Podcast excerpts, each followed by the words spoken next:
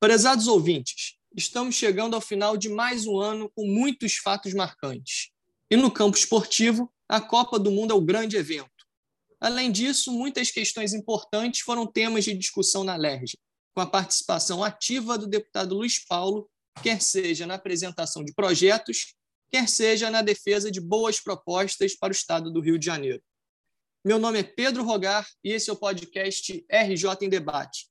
Vamos ao nosso podcast número 92. Bom dia, deputado Luiz Paulo, tudo bem com o senhor?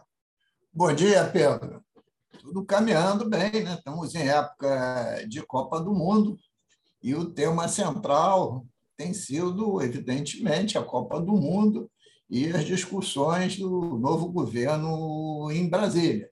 Mas nós temos no estado do Rio de Janeiro também muitos temas importantes que estão sendo debatidos na Assembleia Legislativa, visto que se aproxima o recesso. Né? E o recesso, em geral, acontece às vésperas do Natal. Deputado, antes da gente começar aqui, antes de eu fazer a primeira pergunta para o senhor, eu quero dizer que eu estou muito feliz, porque muitas dessas perguntas, desses temas que a gente debate, que a gente fala aqui no, no nosso programa, são temas que nos chegam através do nosso já conhecido WhatsApp, que é o 21 99514 5678. Então, você que quer deixar sua, sua sugestão de tema, de pergunta, manda mensagem para a gente que a gente coloca no nosso podcast. Deputado, o senhor presidiu esse ano, além de outras comissões e audiências, a CPI que trata da dívida pública. Essa CPI já tem seu relatório final pronto. Então, nos diga, deputado, quais os principais pontos dessa CPI? O Pedro, a questão central da falência do Estado, né, que objetivou a criação e a entrada do Estado no primeiro regime de recuperação fiscal, consoante a proposta da, da União, foi o, paga, o não pagamento do serviço da dívida. Isto é, quando o Estado, nos idos de 2016, começou a não pagar o serviço da sua dívida, suas contas foram bloqueadas pela União, valores foram sequestrados e as finanças que já iam mal pioraram de vez e o Estado decretou calamidade pública financeira. Ora, então, o objetivo desta CPI da dívida do Estado com a União foi verificar se esses montantes se aproximavam da realidade e como é que se dá a forma de pagamento do serviço da dívida, isto é, do parcelamento da dívida o que, que se paga de principal, o que, que se paga de juros e correção monetária. Um trabalho muito grande e muito intenso. E o que, que se verificou no final das contas? E que nós não temos como, mesmo com o novo regime de recuperação fiscal, equilibrarmos o nosso sistema de receitas e despesas, sem ter uma nova equação para encarar e promover o pagamento dessa dívida do Estado com a União. Se não vejamos, em 97 98, houve uma renegociação dos estados brasileiros com o Tesouro Nacional para fazer um novo parcelamento e a forma de pagar essa dívida. Naquela oportunidade, o Tesouro Nacional propôs uma fórmula de reajustar a dívida pelo IGPDI, que é um índice geral de preços, que era definido pela Fundação Getúlio Vargas, que é uma entidade privada adicionado de 6% de juros. Naquela oportunidade, o próprio Banco Mundial, que participava dessa renegociação, porque o próprio Estado, a própria União renegociou a dívida, dele com os credores internacionais, deu opinião que essa forma de correção monetária com juros, IGPDI mais 6, seria impossível os estados brasileiros pagarem.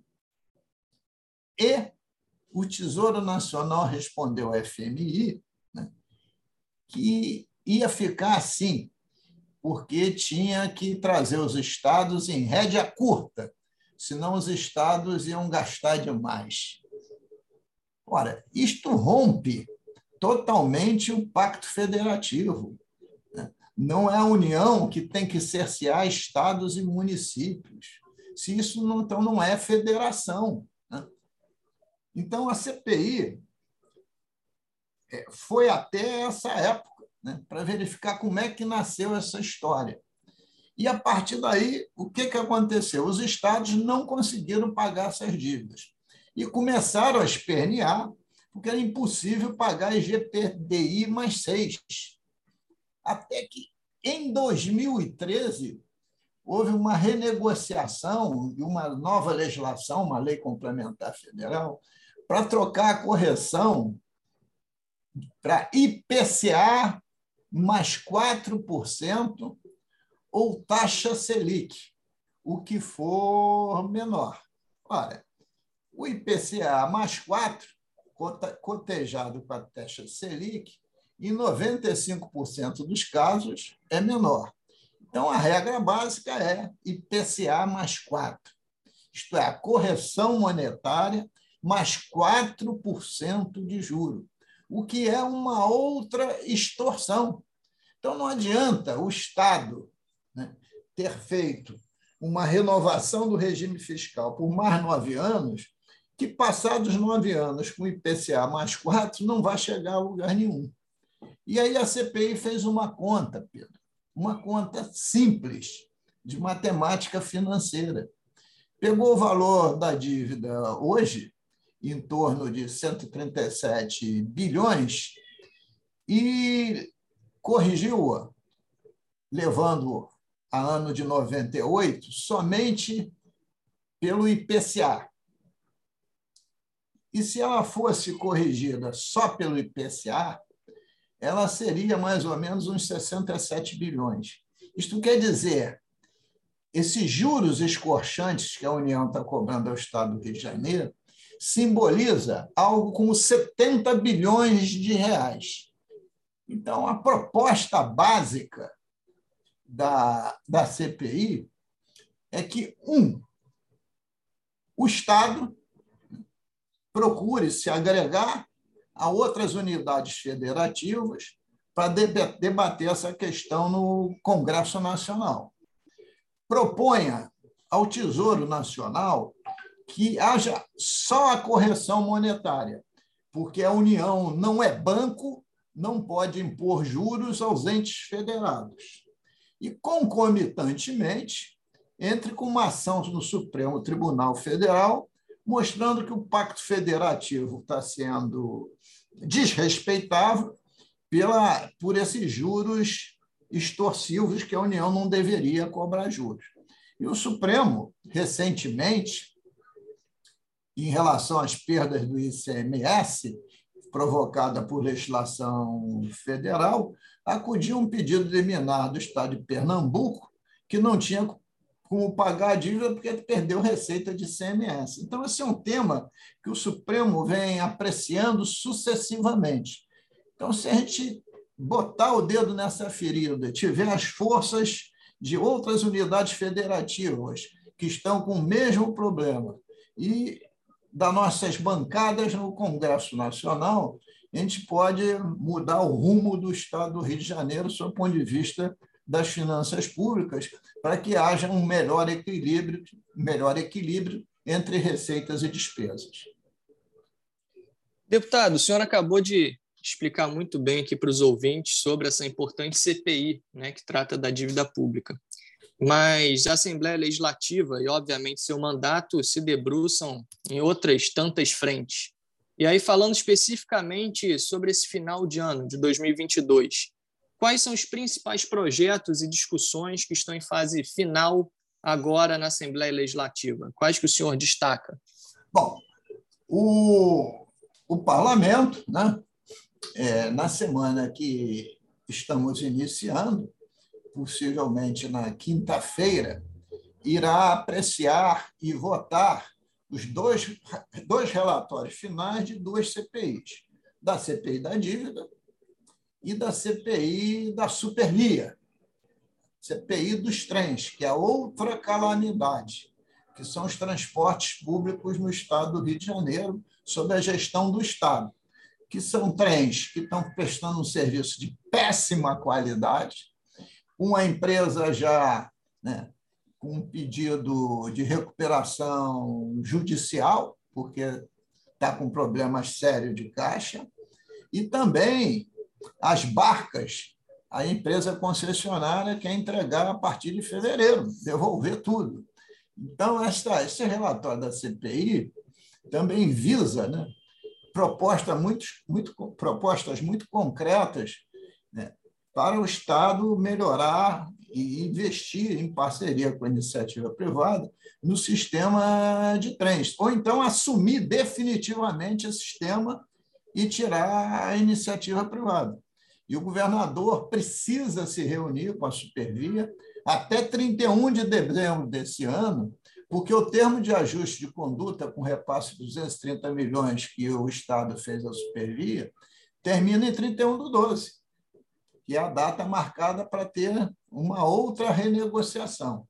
Então, esses são dois temas importantes que estão na pauta da Assembleia mas ainda está em discussão as emendas do orçamento na comissão de orçamento, que ainda precisará fazer uma reunião né, para discutir as emendas na comissão de orçamento, está em análise essas emendas, e depois terá que ir a plenário.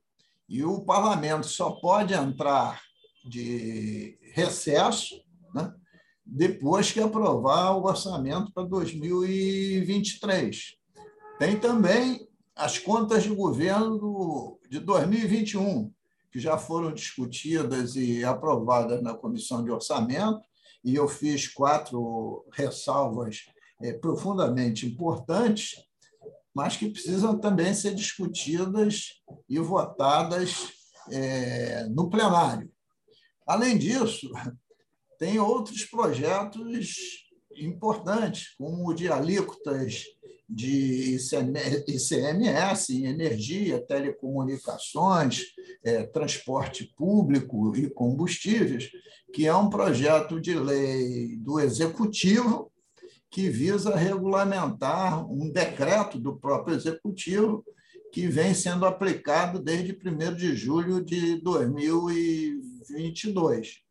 Então, somente só esses quatro é, projetos já seriam importantíssimos, mas tem outras pautas de proposta do governador, de, de proposta dos parlamentares também importantes, como há uma possibilidade, como acontece é, todo ano, no apagar das luzes, vir um pacote de propostas do Executivo mexendo em tributo, porque, como vocês bem sabem, para você alterar um tributo para o ano de 2023, o projeto de lei e a lei tem que ser sancionado em 22, chama isso o princípio da anualidade.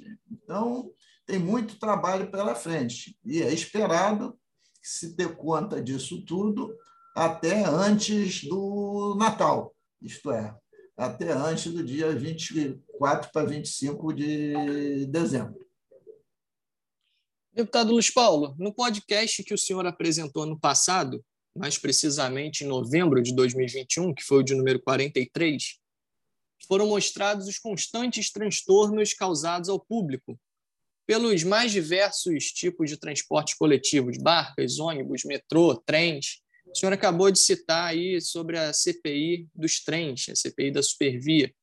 Após um ano, o um ano daquele programa que nós fizemos lá atrás, em novembro de 2021, é, podemos dizer que houve melhorias nos transportes coletivos para a população? Como que o senhor avalia essa questão? O, Pedro, infelizmente, os transportes coletivos sob responsabilidade do Estado, né, é, é necessário que a gente nomine os três mais os quatro mais importantes um a um, para demonstrar claramente que a maioria desses, desses modos de transporte não tiveram nenhuma melhoria. Comecemos pelo sistema ônibus, transporte sobre rodas. Né? Precarizou mais ainda o transporte por ônibus. A perda de qualidade é sensível, principalmente nesse período que a gente verificou de pandemia.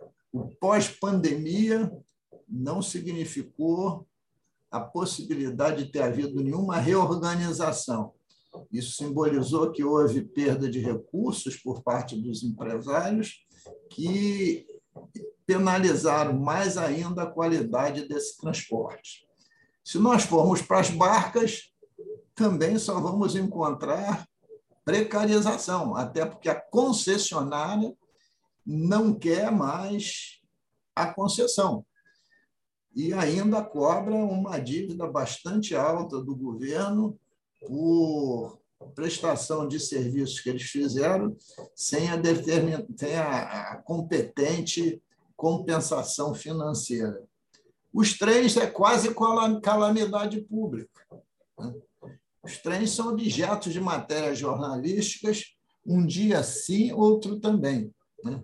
Ou porque roubam os cabos, ou porque o sistema de drenagem não funciona, ou porque o número de composições colocadas a serviço da população é menor do que o devido, ou porque transformam o trem direto em parador, ou porque não existe conservação na via permanente, isto é, nos dormentes e trilhos, e muitas vezes até no próprio lastro que sustenta o, o dormente. Né?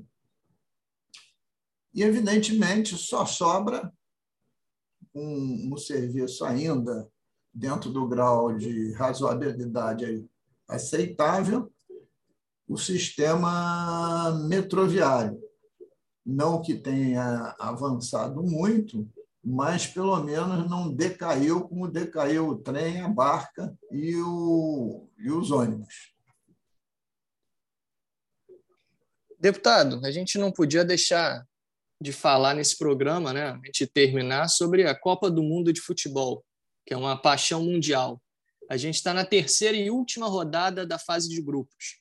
E aí, quero saber do senhor, qual seleção tem te impressionado mais até o momento e qual aquela que te decepcionou? E, e mais, tendo em vista que tem sido uma Copa do Mundo repleta de zebras, né? ou seja, de surpresas, resultados totalmente inesperados, qual, na sua opinião, foi a maior zebra? Eu tenho, eu tenho duas aí que eu estou em dúvida, que eu acho que o senhor vai citar, mas quero ouvir o senhor.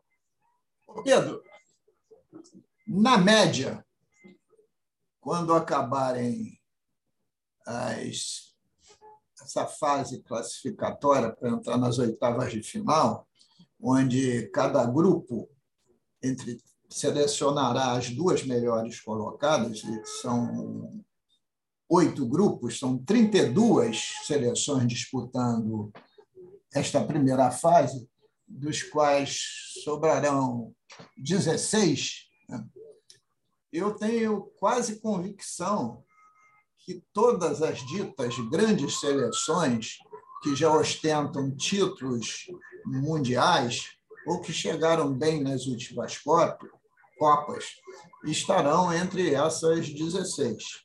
E aí cito Alemanha, Argentina, França, Brasil, né? e mesmo a Croácia, né? e, enfim, é, a Espanha. Né? É previsível que todas essas, essas seleções é, cheguem, cheguem à final. Né? Cheguem à final. Agora, Copa do Mundo sempre vai apresentar zebras pontuais. É difícil dizer qual a maior zebra, se é, por exemplo, o Japão ganhar da Alemanha ou a Argentina ser derrotada. Qual é a maior zebra? Eu diria que a maior zebra, no meu entendimento, é a Alemanha perder para o Japão de 2 a 1. E por quê? Porque esse time japonês chegou à Copa desacreditado, como não sendo uma das melhores seleções do Japão. E a Alemanha né, é uma potência mundial de futebol e campeã do mundo. Então, essa é a, talvez para mim, seja realmente a maior zebra, apesar que os brasileiros em si ficaram muito entusiasmados com a derrota da Argentina, mas tanto a Alemanha quanto a Argentina vão se recuperar e vão se classificar. Agora, quem despontou inicialmente muito bem nessa Copa, nos dois primeiros jogos, foi a seleção francesa, né? que também é campeã do mundo, onde o Mbappé tem se destacado como o seu melhor jogador e o maior artilheiro. E o, o Brasil também vai se sair bem, já está se saindo bem, e eu espero né, e torço para que continue, para que a gente possa estar lá na, lá na final. Né? Copa do Mundo vai até 18 de dezembro, né? e chama a atenção de todos, né? porque a gente respira futebol todos os dias, com, inicialmente na fase classificatória, com quatro partidas por dia. É, futebol no café da manhã, no almoço e na véspera do, do jantar. Né? Mas também acho que vai termos, vamos ter surpresas e que vão chegar bem à final, talvez uma, duas seleções africanas. Né? Você veja como é que está aparecendo aí o Marrocos. Né? Então, enfim, vamos dar mais um tempo, porque o funil das oitavas é que vão revelar de fato, no período de mata-mata, quem tem força para chegar às quartas, à semi e à final. Com certeza, deputado. Bom, nós chegamos ao final de mais um podcast RJ em Debate, esse de número 92, onde tratamos dos mais variados assuntos, como a CPI da dívida pública, os principais debates da LERJ e, por fim, como não podia deixar de ser, a Copa do Mundo. E nunca é demais lembrar para que os nossos ouvintes sigam acompanhando o seu mandato, deputado, pelas redes sociais. O Facebook é o deputado Luiz Paulo e o Instagram Luiz Paulo underline DEP. E também nosso WhatsApp, que é o 21 99514 5678. Vamos agora ao quadro Bola Dentro e Bola Fora, com os pontos positivos e negativos da semana, na análise do deputado Luiz Paulo. A bola fora de hoje vai para os protestos que ultrapassaram todos os limites de racionalidade, né? protestos que estão sendo realizados nas estradas brasileiras. Uma das últimas cenas ocorridas em bloqueio de estradas nos mostram o desespero de um pai para levar seu filho ao hospital, pois corria risco de ficar cego. A insensibilidade, a falta de humanidade praticada por alguns manifestantes foi de estarrecer. O ato legítimo de protestar não pode ser confundido com a irracionalidade e a desumanidade. Atos como esses devem ser e são considerados crimes, e, como tal, devem ser julgados. Então, protestar direito constitucional, mas dentro do limite da racionalidade e da humanidade. A bola dentro de hoje vai para a Festa Literária Internacional de Paraty, aqui no Rio de Janeiro, a nossa famosa Flip, em sua vigésima edição. O evento se realizou de quarta, dia 23 de novembro, até o domingo passado, 27 de novembro. A Flip é considerada um dos principais festivais literários do Brasil e da América do Sul, trazendo para o centro de seus debates a pluralidade de visões e a sensibilidade das mesmas. A Flip voltou a ser totalmente presencial, uma vez que em 2020 e 2021 ela se deu de forma virtual e híbrida, evidentemente pelo, pela questão da pandemia. A homenageada desse ano foi a escritora Maria Firmina dos Reis, que nasceu em 1822 e faleceu em 1917, que foi considerada a primeira romancista brasileira. Volto a dizer, nasceu em 1822 e faleceu em 1917. Essa escritora importantíssima, Maria Firmina dos Reis. E viva Flip!